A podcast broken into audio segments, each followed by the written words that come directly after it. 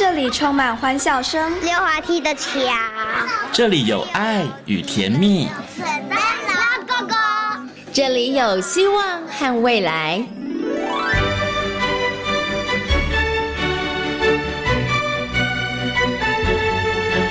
遇见幸福幼儿园，遇见幸福幼儿，遇见幸福幼儿，遇见幸福幼儿园。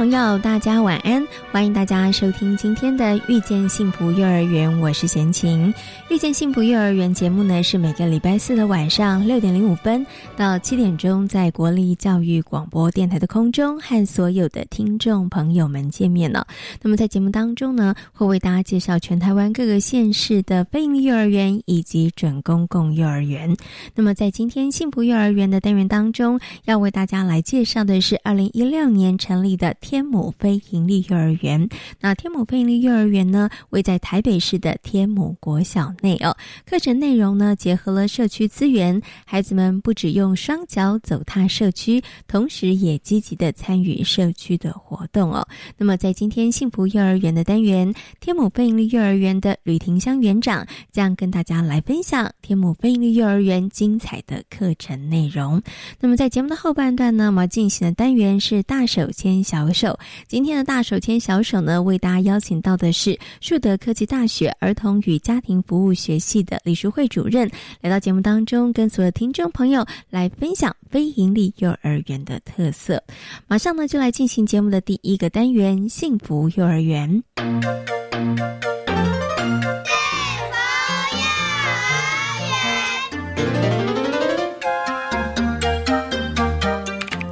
六年成立的天母便利幼儿园，目前总共有大、中、小三个班级，共九十名学生，位于天母国小内。课程内容与社区互动结合密切，以设计完整的教案，带领孩子们主动的探索学习。今天呢，贤婷来到了天母飞鹰幼儿园呢，要为所有的听众朋友呢来好好介绍天母飞鹰幼儿园。很高兴的为大家邀请到我们天母飞鹰幼儿园的吕庭香园长。Hello，园长您好。嗨，贤琴你好。是，我想呢，是不是可以先请我们的园长跟大家来分享一下？因为这个天母飞鹰的幼儿园呢，它是在一百零五年十一月成立的，那么到今年呢，其实已经哎满四年的时间了哈。那我想是不是可以先请园长跟大家来分享一下，当时哦为什么会在这个天母国小，然后来设置这个天母飞鹰的幼儿园呢？其实当时一开始是我们的母会台北市幼儿园协会，那他想要来设立的时候，他有跟我们，我们本来是在三育幼儿园，那他跟我们一起讨论，他说如果我们有人有意愿要传承这样子的教保经验，传承这样子的理念的话，那协会才要来承标是这个学校这样子。那当时我们开会讨论了几次之后，就。决定了，我们应该是要来做这一个任务，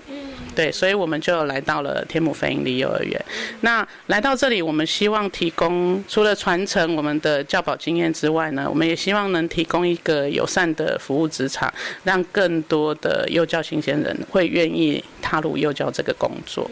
对，不过其实，在访问前呢，我有先跟这个园长哦，稍微先呃讨论聊了一下哈。我发现，其实在这个因为天母飞鹰的幼儿园，它位于这个天母国小内嘛，哈。那其实，在周边，其实它真的就没有这个公幼或者是飞鹰的幼儿园，所以这也是为什么当时真的是会很勇敢的 决定哈，然后承接，然后到这个天母国小来办理这个天母飞鹰的幼儿园。不过，刚刚其实园长有提到一个重点，因为原来呢，这个母机构的关系，所以我们已经有承接了这个三育飞鹰。幼儿园也很希望把在三育飞鹰幼儿园好的一个教保的经验，然后来可以传承，然后于是承接了天母飞鹰幼儿园。但是就这个部分上面呢，我想要请园长跟大家分享一下。本来我们是希望能够传承嘛，哈，把那一套好的一个经营的模式带过来。但是事实上后来到了天母飞鹰幼儿园之后，发现哎不太一样哈，我们 还是做了一些调整。我想接下来就请园长跟大家谈谈，他们他们嗯来了这个天母飞鹰幼儿园之后，其实做了哪一些改。变，然后发现有什么不同之处？嗯，其实我们来到天母非盈利了之后，我们会发现，虽然我们跟三育非盈利很接近，但是地区性很接近，但是来到这里之后发现，哎，这里的在地文化、多元文化，甚至社区整个的资源是比我们之前在三育非营利还要丰富。对，那所以我们也开始就觉得，如果只带着那边的经验来，好像不是那么足够，所以我们就开始做讨论，跟我们园内的教保人员做讨论，然后我们我们。想要再做一个跟社区更多元、更结合的幼儿园，所以我们就开始往外发展。对，然后跟里长、跟所谓的社区发展协会做一些沟通联络，然后我们也去配合，诶，在地里的一些活动，比如说里长有办一些元宵节啊，或者是节庆活动的时候，我们会去参加。那当然，天母最大的盛事，天母搞什么鬼？嘿，我们也是带着我们的孩子一起参与。所以其实刚刚园长也有提到了一个，也是非盈利一个很大的特色，就是呢，这个在全台湾各县市有这么多的非盈利幼儿园，但是每一所非盈利幼儿园，他们的特色其实都不一样哈。他们呢所发展出来的一些课程内容，其实都是因地制宜的。所以刚刚园长有提到了，像天母非盈利幼儿园，他们在课程上面其实跟在地的一些资源或者是一些机构的整合结合，其实有很大的关系哈。那我想接下来就要请这个园长跟大家来分享一下，因为刚有提。提到了您跟这个里长啊，还有一些这个社区的人士啊，我们做一个结合。不过刚开始的时候，怎么样开启那个第一步的呢？是主动去连接吗？还是我们先从幼儿园里头办一些活动，吸引大家来呢？其实这应该算是一个契机，对，因为我们其实一开始。来到这里的时候，我们本来第一年的时候，我们只想稳稳的做，然后我们就把我们本来想要做的阅读活动，然后本来想要做的剧场，然后我们就这样子先做就好。对，但是在做的当中之后，我们我们会发现，哎，其实，在这一代的家长，虽然我们办活动希望他进来，但是他们并不会，嘿，并不会说，哎，就进来。然后，可是如果我们办亲子活动的时候，邀请他一起来参与的时候。会有人报名，但是来参与度也不是那么高。对，那我们就觉得说，哎，其实我们已经来第二年了，我们发现好多人不知道天母飞鹰力在这里。对，那我们觉得我们应该是要走出去。对，再加上我们在学校里面，虽然学校资源很丰富，可是有很多东西看得到，却未必我们是可以。使用的，或者是说未必是我们适合的，所以我们也觉得这是应该是我们向外发展的一个契机。那一开始我们是主动出击找连那个里长。对，然后我们就询问里长，那刚好遇到里长也很热心，就是天域里的潘里长。那里长很热心啊，他就说：“哎，我们天域里有有些什么活动啊，你们可以来参加。”然后一开始的结合，我们其实是做了一日小里长，我们就去跟着里长，然后就看看里长 在社区里面做什么事。对，然后我们就发现，哎，里长在社区里面捡垃圾啊，里长会在社区里面那个整合花圃啊，然后整理花圃这样子。那小朋友跟着里长走的时候，我们又发现了一个问题，我们发现我们的孩子体力不是那么足够，对，可能没有办法走太远，再加上天母这一带都是上坡的路段，然后我发现孩子其实他们想走，但是他们走不上去，对，所以我们又回到了学校，又再开会讨论，我们要怎么样让我们的孩子可以。增加体增加体能，增加体力，怎么样玩可以让孩子玩出他的体力，玩出他的能力？对，所以我们就又回来学校。那刚好我们就开始看天母国小的里面的环境。那我们发现操场、足球场，甚至他所谓设置的残障坡道，哎，那都是斜坡，刚好就是可以训练小朋友体力的地方。所以我们就开始在小朋友跟国小学生。互不冲突的状况下，我们就开始去跑操场啊，然后带着小朋友跑残障坡道啊。比如说老师站在两头，然后孩子就从残障坡道上去下来，上去下来。那当然有加一些活动啊，比如说哎让他们接力赛啊，或者是跟老师拍手啊，或者是带着他什么东西下去传给小朋友这样子。那用这样子的方式增加了游戏性之后，发现孩子很乐于运动。那当孩子很乐于运动的时候，我们又开始想哎。这样子的话，我们是不是可以走得更远？对，那我们也跟刚好我们那时候申请了一个幼教团队，他们进园辅导，那我们就聊到这个部分，然后他就说，幼教团队给我们的建议是说，哎，在这个地区啊，其实很多地方你们常常出去踏查，那你们何不办践行活动？对，所以我们就开始。了孩子的践行活动，那我们当然就要设定目标，然后我们就跟孩子讨论。一开始我们只有走黄溪彩虹步道，对，那黄溪彩虹步道都是平面的嘛，就就只是过了几个马路的安全上需要比较顾虑。那也发现，哎，孩子去黄溪彩虹步道旁边有振兴公园，再下去还有一个。天寿公园，那小朋友也可以开心的，就是走了一个目标之后，他可以在公园玩，在公园跑，那他可以更自在的游戏。那我们就开始设，再设定其他目标，我们再走更远。那当然要在走更远之前，老师们就要去场看，所以我们所有的老师就会利用。我们会的停托备课日，我们就在这附近走，其实很耗体力。然后老师连老师们都走得很累，对，可能一开始是笑眯眯的走，然后走到后来都是不想讲话这样子，对。但是也发现这样子的老师的出去踏查之后。也发现更多资源，比如说我们还有天河公园可以走，然后我们还有虽然天河公园不是那么适合我们这个年龄的小朋友，但是你给他一个目标，走到了那个公园，然后我们去公园野餐，对，那对孩子来说都是一个。不一样的体验学习，对。那最近几次我们都是走比较容易的天母运动公园，因为天母运动公园也是平面的，但是它比黄溪步道又稍微远一点。那我们就会路过三玉宫啊，然后路过星光三月百货，然后带孩子去天母运动公园。那去运动公园，我们就会当做是一个每学期的大型活动，我们可能替事先会预告。然后跟孩子讨论路线怎么走，我们可以带什么东西，然后我们去了公园要玩什么，然后我们去了公园，我们也会带相机让孩子去拍照。对，那我们就利用这样子，也跟孩子做了社区地图。对，那就会变成是一个本来是一个践行活动，然后结果发现，哎，它可以发无限延伸。对对，然后我们去了天母运动公园，玩了孩子最喜欢玩的气球伞，然后还有玩了孩子最喜欢的接力赛、小布球。那还有去那边野餐，发现对孩子来说，哎，那也变成了是他最期待的事情。那我们就会觉得说，哎，在这样子的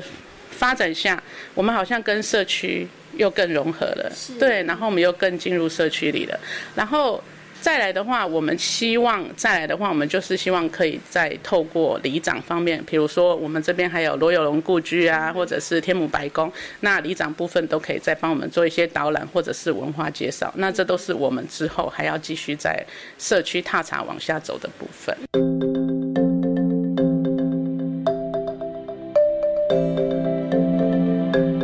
好，那刚吕园长跟大家谈到了，在天母飞鹰幼儿园，其实大家从刚刚园长的分享里头会发现，哎，我们好多的课程可能都跟呃社区，然后做一些结合哈，或是不管是地理环境位置，或者是这个可能人物的人的部分上面，我们都做一些结合。但是除了这个之外哦，在天母飞鹰幼儿园的我们的课程里头，其实我们可能还是有一个我们其实想要传达的，或者是我们希望的孩子的一个就是一个教育的理念跟想法啦。那这个部分上面。是不是也可以请园长来跟大家分享一下？其实一开始我们对天母非营利幼儿园，我们设定的理念就是希望让孩子每天来学校是有意义的玩。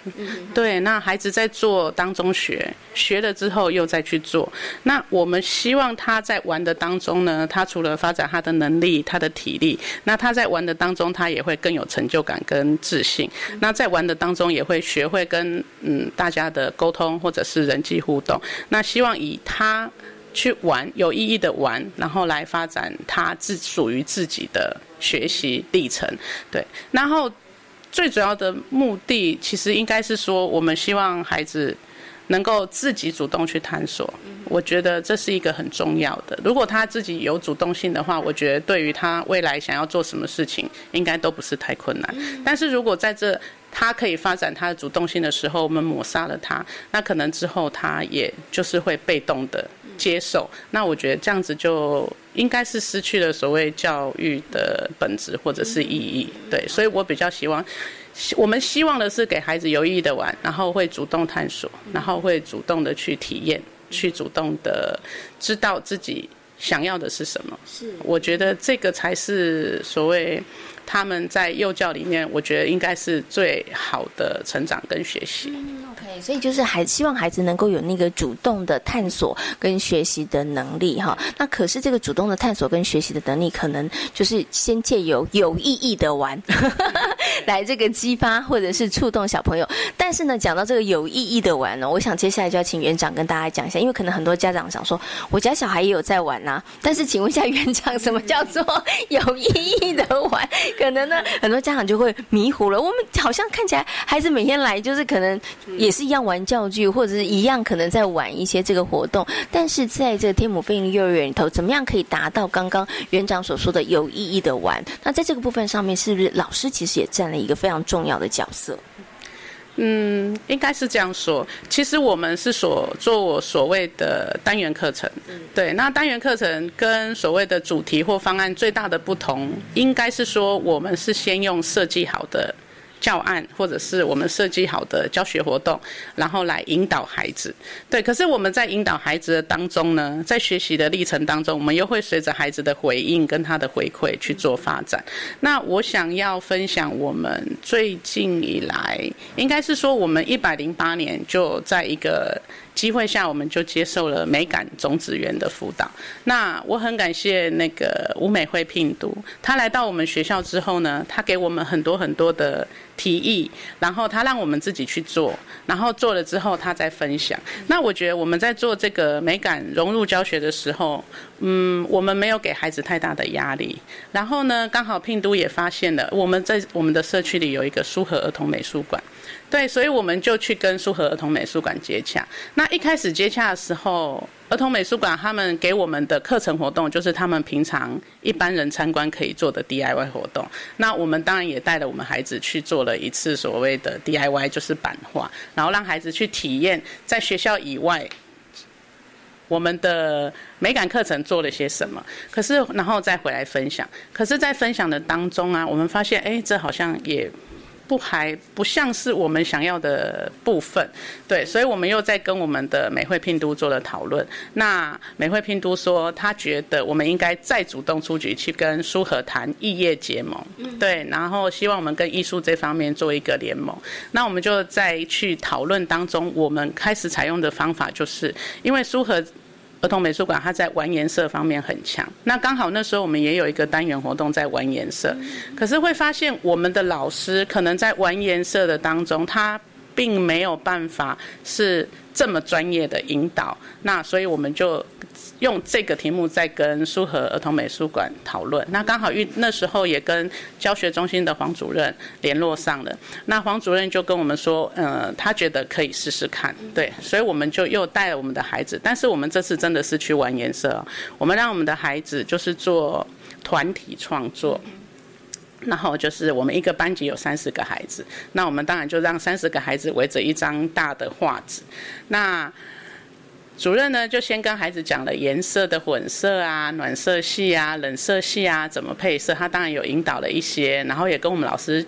教了一些，说哎，怎么样的颜色混在一起，它可以做什么样的活动。那主任他就跟孩子说，我们今天来画天空。第一次的时候，他说，那你们可以想想你们要画什么颜色的天空。对，那孩子们当然就很开心的分享，哎，他画蓝色天空啊，或是什么。那主。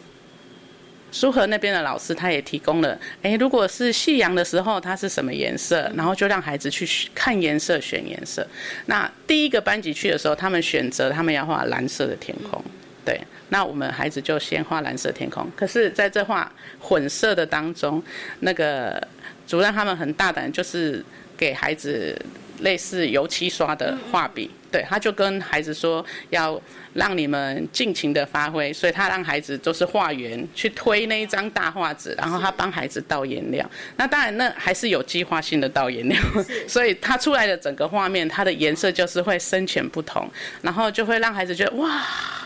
一下子就觉得哇，好有成就感啊！哎，我们大家一起完成了一个大的画面，然后这个大的天空呢，它颜色确实是有。不一样，对，不是，对，会有渐层，然后会有比较暗的，比较亮的，然后就在这这当中呢，又开始教孩子配色，就说那我们现在来画气球，对，然后如果你是蓝蓝的天空，要画什么颜色的气球才会看得到气球？对，然后就是变成是有计划性的去引导孩子，那当然我们老师也是跟着在旁边学习，我就发现了孩子。在这样几次的经验之下，我们发现孩子的视野不同，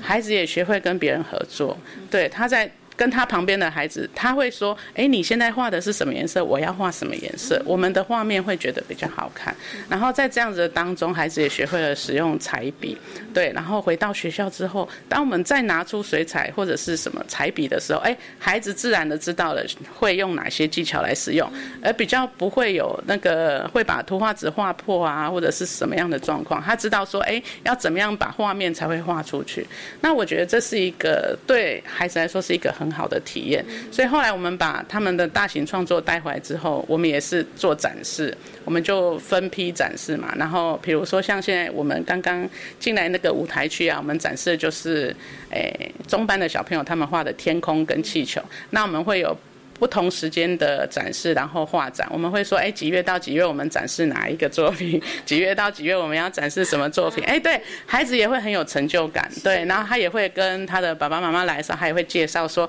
哎，哪里是我画的，哪一块是我画的。然后在这当中，我觉得孩子学到的不只是彩笔的使用技巧，他最对配色的能力，最大的是他学到跟别人合作，对。然后我发现，在做大创作的孩子，他的视野。也会比较宽广，对。然后我觉得这样是一个很好的，对来孩子来说是一个非常棒的体验，对。然后这样子的学习历程对他们来说会比什么都重要，我觉得这个历程是他们最大的收获。我觉得刚刚园长帮大家分享了这样子的一个课程的内容，我觉得就做就把这个有意义的玩这件事情到底要怎么玩，我觉得做了一个非常好的解释。而且呢，在这个课程当中，大家有没有发现，其实天母飞鹰幼儿园又跟社区资源做了很好的结合哈？就连同我们刚刚前面讲的，怎么样把社区的资源然后融入在课程当中哈？那其实就做了一个非常非常好的搭配。那的确对于孩子的一个成长的历程来讲，就像刚刚园长所说的，其实是很棒的一个学习。也许你看起来好像孩子只是画了一幅的作品而已，可是其实，在画这幅作品的过程当中，孩子有很多的能力，就在这个有意义的引导 过程当中，其实慢慢就被培养了。有颜色、有美感、有互助合作、沟通的能力，其实这些都在这样的课程当中执行了哈。那我想最后呢，要请园长来跟大家分享一下，就是呢，天母飞鹰的幼儿园呢，其实。在这个天母国小里面，我们成立已经满四年的时间了。接下来，其实园长觉得我们应该继续在往什么样的方向跟目标努力呢？我觉得应该是这样说，我们希望我们现在有的可以继续延续下去。然后呢，在每一次的讨论当中，我们会不断的去找出我们的优势，对，然后找出我们可以怎么做会更好。对，像我们这一次，应该是说。再大一点的突破就是我们在明诶今年的三月，对，我们要跟着天母国小一起去参加水稻季的活动。对，那水稻季它会有一个所谓的祈福活动，然后再踏踏街，然后踏街道。当然，我们的孩子可能这一次没有办法一下子就走到了天母古道，但是我们就希望可以。多大的能力走到哪里，然后我们会看孩子的状况再走回来。那我觉得对孩子来说，这是一个很棒的体验，是说我们虽然没有勉强，但是我们还是参与了活动。那我们希望我们可以慢慢训练我们的体力，我们可以越走越远。对，那如果可以的话，可能现在的小班开始练习，哎，有可能三年后他。就可以，对他就可以走到了。那当然，一个活动的要促成，当然需要很多很多人的努力，对，然后跟很多很多单位的结合。那当然，这个部分在水稻季这个部分，就要很谢谢天母国小的主任跟校长给我们很大的帮助。对，当我们有任何需要的时候提出来，那校长他们都会很愿意跟我们共享资源。我觉得这是我们天母孩子很幸福的地方。所以，除了我们过去这几年累积下来，当然好的部分我们继续的保持。但是，就像刚刚这个园长所说的，我们希望我们还有更多的可能啦。而这更多的可能，其实真的很希望可以跟天母国小，或者是我们天母非营利幼儿园周边的这一些单位，或者是社区的资源，我们共同来创造，对不对？好，今天呢也非常谢谢呢我们天母非营利幼儿园的李婷香园长呢，在空中跟所有的听众朋友所做的精彩的分享。谢谢园长，谢谢，谢谢，谢谢大家。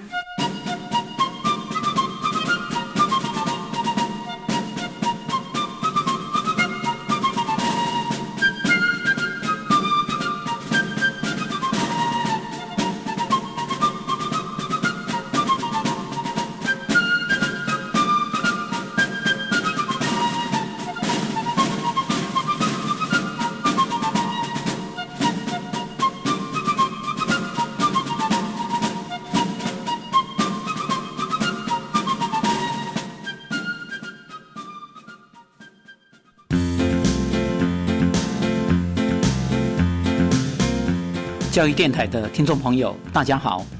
我是教育部长潘文忠。这段期间，教育部跟全国学校已经总动员，全力投入防疫的相关工作。根据中央流行疫情指挥中心的指引，学校已经都成立了专责的防疫小组，并由校长来担任召集人，奠定各项防疫工作跟规范。教育部也已经统筹各项校园防疫的物资，包括备用的口罩，啊，有六百四十五万片，酒精八点四万公升，额温枪二点五万支，也会在开学前陆续送达我们各个学校。要请爸爸妈妈们放心，校园的健康，教育部会尽最大的努力，和大家一起来守护我们孩子的健康。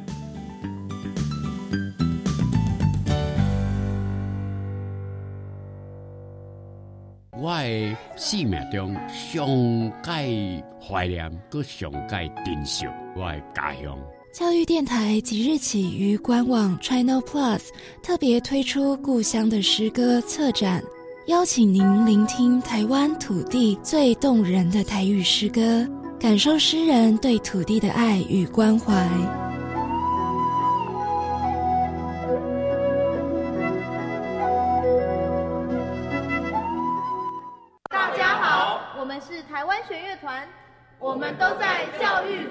电台。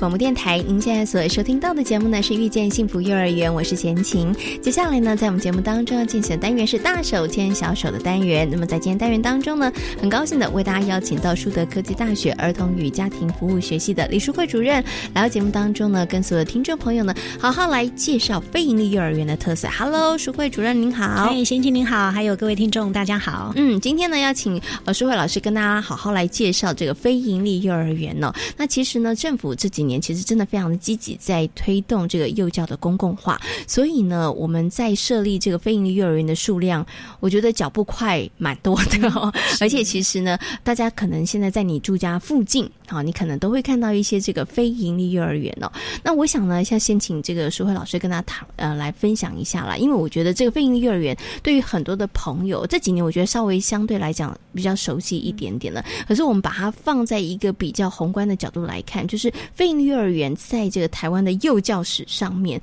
其实它真的也很不同于以往的，不管是公幼或是私幼这样子的一个设立的模式，它到底占了一个什么样子的一个地位？甚至我觉得它都有可能对于台湾的幼教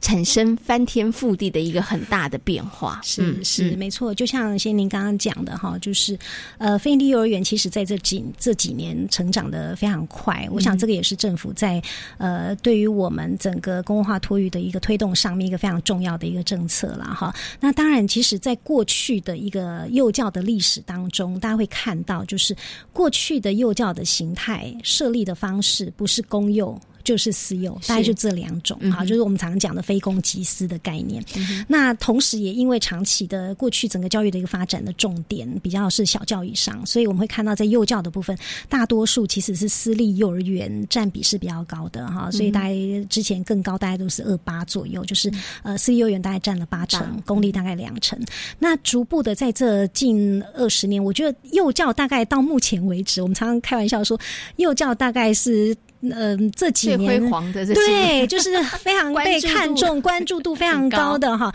那也是因为大家就是会讨论到，就是说，哎，我们过去除了公立跟私立，难道不能有不同的形式吗？那当然，私立其实它设立的一个形式真的是百家争鸣哈，那个各种不同的形式样貌都有，收费的落差也很大。我相信可能在家长的期待上面就会产生不同的一个一个市场，好，就是幼教的一个形态的市场。但是在在慢慢。慢的，我们在这个呃幼托整合之后，好，在一百年幼托整合之后，其实，在幼教法当中就出现了这所谓的第三种方式嘛，哈，就是我们讲的非营利幼儿园，哈，所以其实，在我们从非营利幼儿园开始之后。大概整个的幼教的版图开始又做了一些不同的改变了，重新划分了。所以这个幼教版图以现在来讲，现在全国大概一百八十几家的非营利幼儿园，好，那那后续大概最多可能会到三百一家左右的这样的一个量的状况。它当然对我们台湾整体的幼教的一个呃这个版图，它真的就会有很大的一个变化哈。那那所以。我们讲说，非营利幼儿园到底在这个整个幼教的历史上面，它的一个重要性哈，我我想慢慢的，当它累积的量越来越多的时候，它已经，它现在其实已经成为一个另一种不同的形式。那只是这个形式跟过去这种只有公立跟私立的不一样，是它因为它是公司协力的概念。好，那所以在这种公司协力的概念之下，他把公民参与的概念放进来了。好，所以我我觉得这个对我们整个幼教的发展上来讲，是一个很很不一样的一个形态。好，那当然可能有一些人就会质疑说，哎，这个好像是突然在幼教法之后突然跑出来的一个一个政策。可事实上，这个非利幼儿园大概在九十六年到一百。零一年这中间，其实就已经开始有所谓的友善教保服务实验计划，好，后来改成友善教保服务计划的这个部分。那其实，在更早期之前，可能大家比较熟悉的就是公办民营的概念。嗯好，公办民营，那只是公办民民营当时的形式，它可能某种程度也是呃有一些非盈利的这个呃概念，一点点概念在里面了。好，那过去公办民营的形式的经验跟。我们看到的九十六到一百零一年这中间的友善教保实验呃友善教保服务计划的这个这个经验，其实也作为到一百零一年以后开始推动非利幼儿园的政策的一个非常重要的一个经验值。好，因为在过去的这个这个经验当中，其实做了很多的实验，尤其是在我们友善教保服务计划当中的很多的实验，它就作为。从一百零一年开始，非利幼儿园开始，呃，这个非利幼儿园实施办法推动之后，好，那开始有比较能够把过去的经验能够具体的再转换到非利幼儿园这边来。是，所以它其实并不是呃，可能大家想象的就是哦，好像政府决定要推动就推动了，其实没有，前端是有做很多的。所以通过刚刚主任跟大家分享，你就发现前端其实我们做了很多的，你也可以说是测试，你也可以说是实验，你也可以说是在那个过程当中一直去思考是什么样子的。一个制度，它才能够方方面面都可以考量得到。所以在一百零一年之后，我们开始有了这个非营利幼儿园实施办法，实施办法，然后开始慢慢的在各个县市里头，刚开始它可能设立的速度还没有那么这样的快速哈，而且其实有不少都是从友善教保员，然后呢转为成为非营利幼儿园的。但是呢，这一两年开始，我觉得也应该可能是过去的一个成功的一个经验，所以开始在很多的不同的县市，很多不同地方开始在复制，那尤其呢，刚刚老师有提到一个重点，就是呃，在这个非营利幼儿园里头，它一个很大的特色，它就是公司协力的，好，那所以所呃，这个非营利幼儿园它其实都是由这个法人机构让他们去承接，然后去办理的。这个部分哈，可是大家可能还是会很好奇。大家现在知道了，哎，在这个版图上面等于重新洗牌了。所以现在呢，问大家说，哎，在台湾的这个幼教里头，我们有呃三种啊，不是应该有四种，应该包括准公共，对不对？好，所以我们有公幼，我们有私幼，我们有非盈利，我们有准公共哦。而且其实在这个呃非盈利的部分上面，它的数量是一直一直在慢慢的往上面的增加。但是大家可还是有一些可能听众朋友，他们可能还是不了解，他觉得说。我知道他们的差别就是价钱上有一点。差，可是呢，因为准公共加进来之后，又发现好像价钱没有差那么多，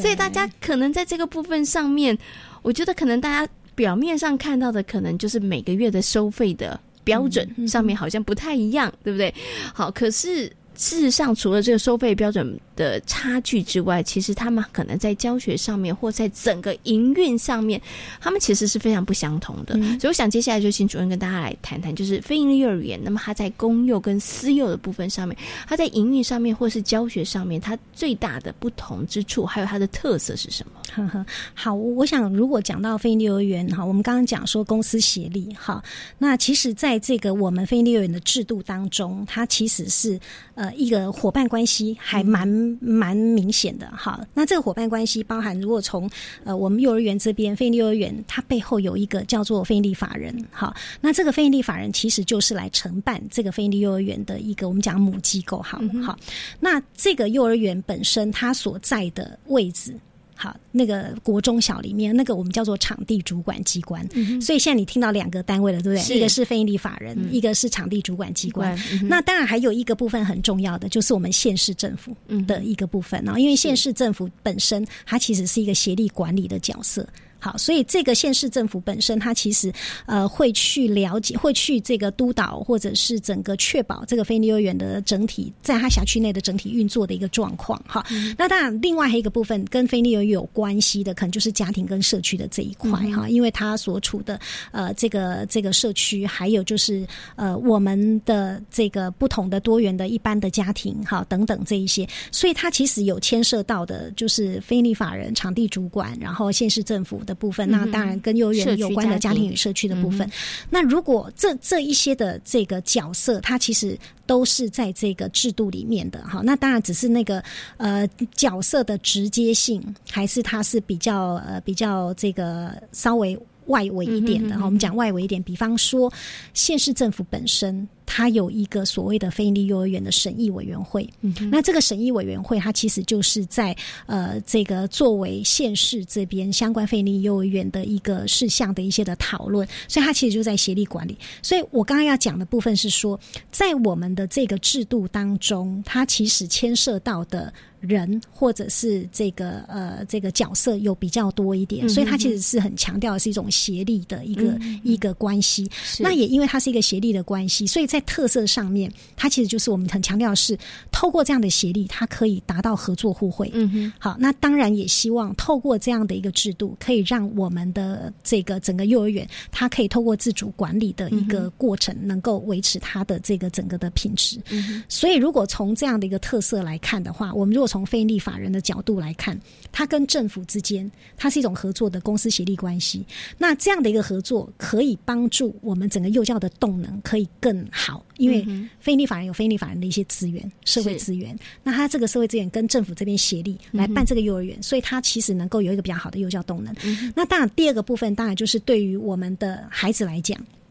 因为我们非利幼儿园本身有这个第一优先收托的这样的一个一个优先收托的这样的一个顺序，对，所以因为他有政府的一个经费，所以他有这样的一个责任，他跟公幼一样。他招收就是他有优先的顺序的哈，所以对我们的孩子来讲，他可以获得一个比较好的一个这个适性的一个发展哈，又透过优质的幼儿园哈，那给他一个这个适性的一个发展，那同时也能够照顾到一般跟这种比较这个需要协助的这些孩子。对家长来讲，他可以安心托育，因为我们每一个学期只有三天的停托日。嗯，好，那你当然跟公幼比起来，它有比较长的这个呃寒暑假的时间，当然跟私幼比起来，私幼可能。有的私幼是寒暑假也没有放的，那我们有三天的这样的一个停托日，所以他其实对家长来讲，他不会因为这个放假，他他会影响到，就是说他不知道怎么样安排孩子，对哈，所以孩子家长的安心托育，然后可以透过优质的这个幼教的提供，可以让他很放心的把孩子放在这里。那当然对老师来讲，它其实是一个友善职场的概念，好，因为在非利当中，它有一个它的薪资的一个集聚，所以每一个不同的学历，它是什么样的一个角色，都有一个。薪资的一个一个一个起薪基本的起薪保障，老师。哈，那当然在整个的工作的条件环境上上面也都符应就是基本劳基法的一个规定。哈。所以刚刚我要讲的是说，在我们非营利幼儿园的特色里面，好，如果要跟这个公司又比起来的部分，大一个就是我们刚刚讲的个多个协力伙伴很多，对协力伙伴的关系 哈。对，那另外一个部分就是说，他这样的一个协力伙伴关系，还有这样的一个制度，它可以。针对家长的部分，针对非营利法人的部分，针对幼儿的部分，针对教保护人员的部分，它其实都能够透过这样的一个方式制度，能够合作互惠。好，所以可能跟私幼大概就比较不一样，因为私幼真的是老板说了算，他比较单打独斗。对对，只要在法规之下，他只要守法，老板说了算。对，那在非营利当中，他除了守法是基本的之外，他在这里头的伙伴关系。呃，这个会比较比较比较多一点。那这个其实也是希望可以透过各种不同的伙伴关系来确保这个非营利幼儿园本身的一个品质跟这个整个机制运作的一个一个呃系统化跟正常化。嗯，OK。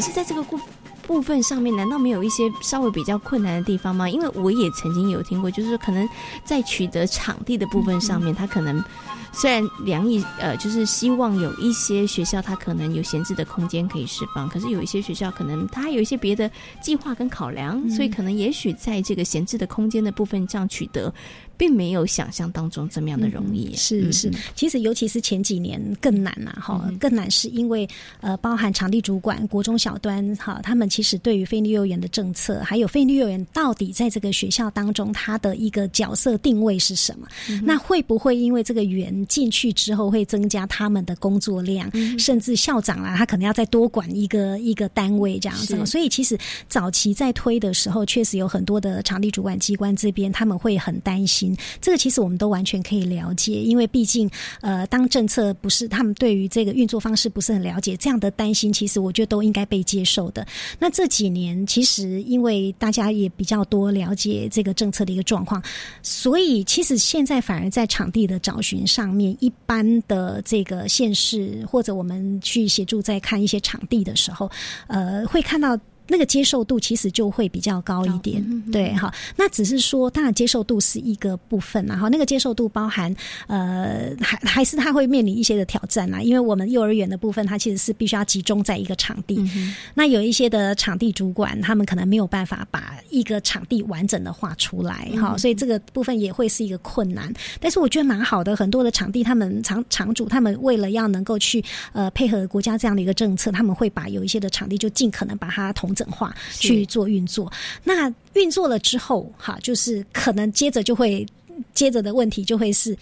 费力幼儿园的呃，费力的法人进来之后的互动的一种关系，因为前端大概场地确认了之后，大概就是工程的部分。是那工程的部分，其实国中小的部分，大家也要负担蛮多的责任。这个其实对他们来讲也是一个呃比较沉重的负担哈。所以呃，当然后来就是国药署这边有提供的一些相关的补助的一个办法来协助他这个厂主来运作这个这个制度。那后续的部分，大概就是法人进来之后。可能就会有一些的互动嘛，哈。那这个互动上面，当然就看法人这边到底怎么样能够去让。场主这边可以清楚的知道他们到底呃怎么样经营这个幼儿园哈，那未来可能在场地共用的这个部分，那个界限在哪里？啊，哪些可能是呃需要有这个使用者付费的部分？哪些可能是可以共享的？那另外还有一些部分是可能会他们会考虑到的啊，比方说在国中的阶段，孩子比较大，那如果去使用操场，可能有时候真的他们也会很担心啊，因为大小是差很多。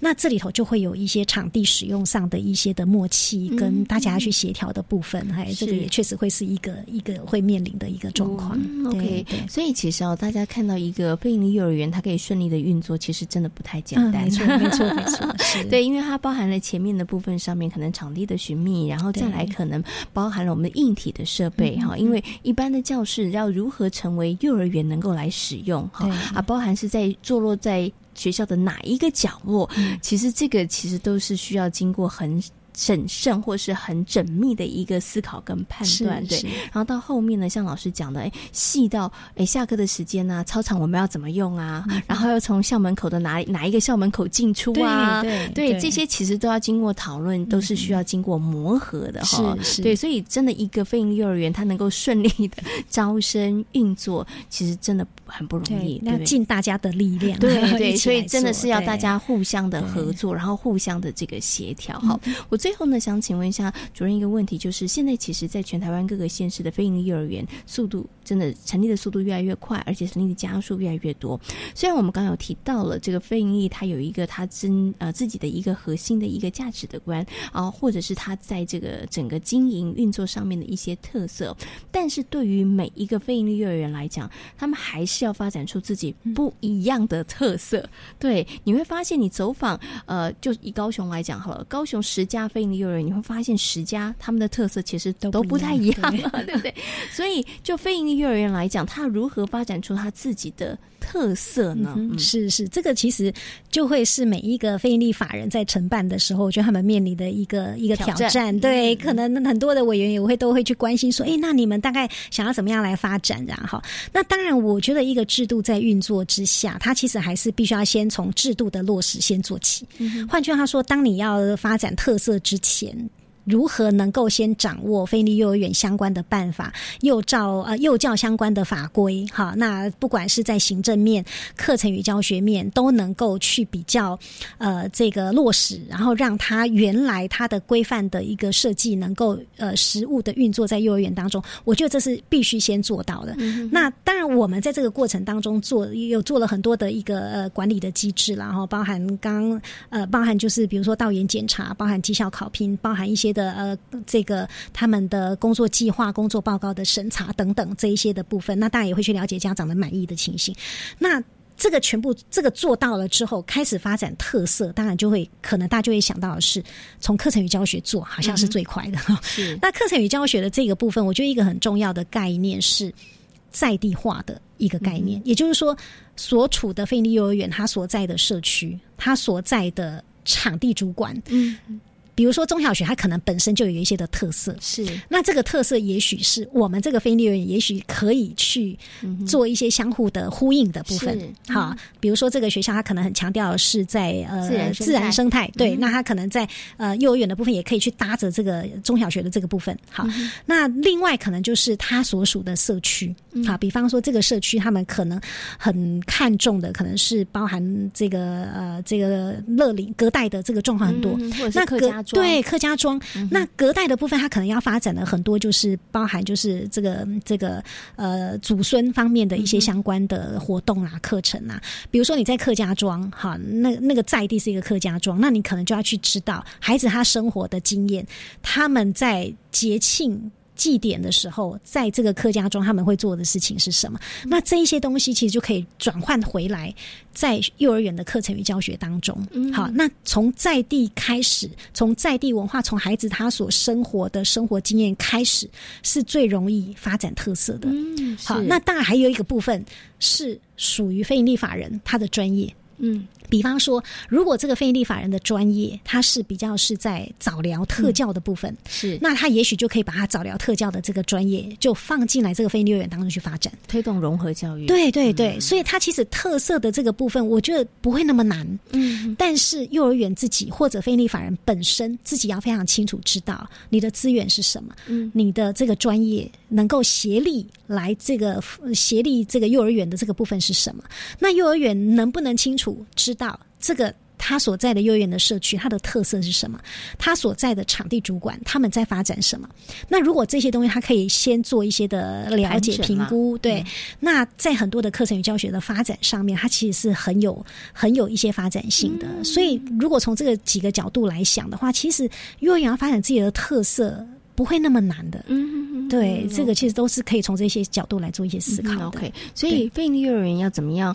发展出自己的特色，可能要先评估自己拥有什么样的资源，然后可能你要盘整，也需要盘整一下你拥有哪一些的这个可以发挥的地方，比如说你所在的社区、所处的学校，或者是你的承接的母机构，哈，它本身拥有什么样的资源，然后呢，再从这一些你拥有的资源当中，然后再去生根深化，对对，或者我们更。务实的说，如果这个非利幼儿园本身，它可以把课程与教学先掌握好，嗯从好好的落实。比方说，如果你是学习区的课程，你就好好的落实学习区的一个精神，好，那好好的把这个这个呃学习区做好之后，也许他会从学习区再发展出一些小的方案，好探究的方案。那你好好把课程与教学掌握好，其实他就可以从这里头再去发展特色。如果你原来的课程与教学，的这个品质没有顾好，你只一直在想你要做特色，那那个特色有可能就会是外加的，嗯，那个外加就进不到课程里头，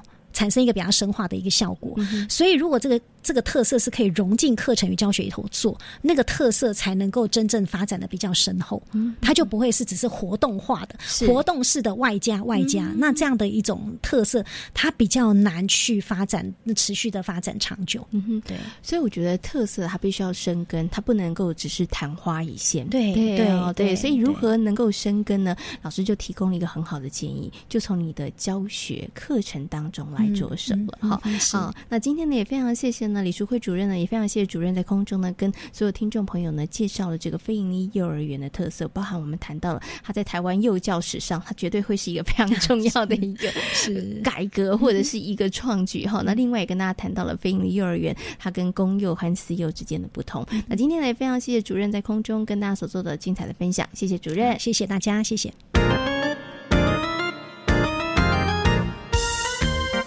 这是教育广播电台，您现在所收听到的节目呢是《遇见幸福幼儿园》，我是贤琴。接下来呢要进行节目的最后一个单元——学习 online。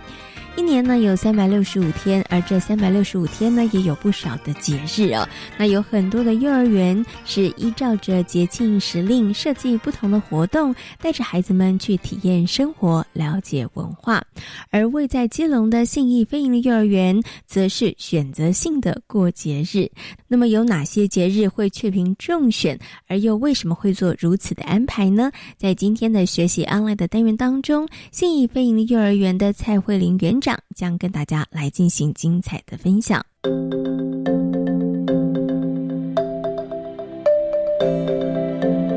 学习 online，